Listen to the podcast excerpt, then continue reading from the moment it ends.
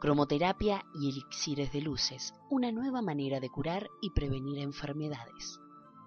Los colores tienen una fundamental influencia en todos los órdenes de nuestra vida y reflejan e influyen tanto en nuestro estado de ánimo como en profundas y complejas reacciones químicas a nivel celular. La terapia está basada en el antiguo arte de utilizar color y luz para tratar las enfermedades como hacían las antiguas culturas chinas, indias y griegas, quienes utilizaban el color y el agua y el brillo de luz a través de los cristales para la inspiración y la purificación del espíritu. El arco iris es una forma simple y económica de aplicar color al cuerpo de manera sencilla. En un recipiente de color puro introducimos agua, la que es procesada mediante su exposición a la luz solar durante algunas horas para tomar e irradiar la energía vibracional del color en particular.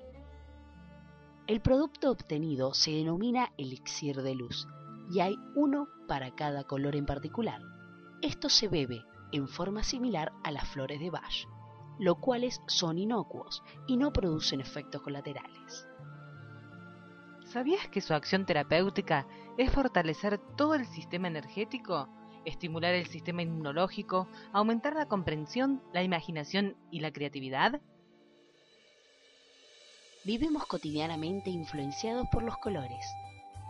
El rojo promueve vitalidad, fortaleza, sexualidad, fuerza de voluntad, actitud alerta y se utiliza para contrarrestar la anemia. El anaranjado estimula las glándulas tiroides, el sistema respiratorio, trata la depresión, los problemas de riñón y pulmones. El verde representa la pureza y la armonía, tiene efectos calmante, tonifica los músculos, huesos y otros tejidos celulares. El azul se utiliza para problemas de garganta, asma, estrés y migraña.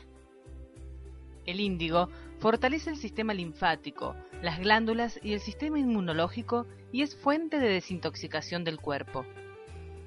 El violeta alivia la artritis, ayuda al cuerpo a asimilar nutrientes y minerales.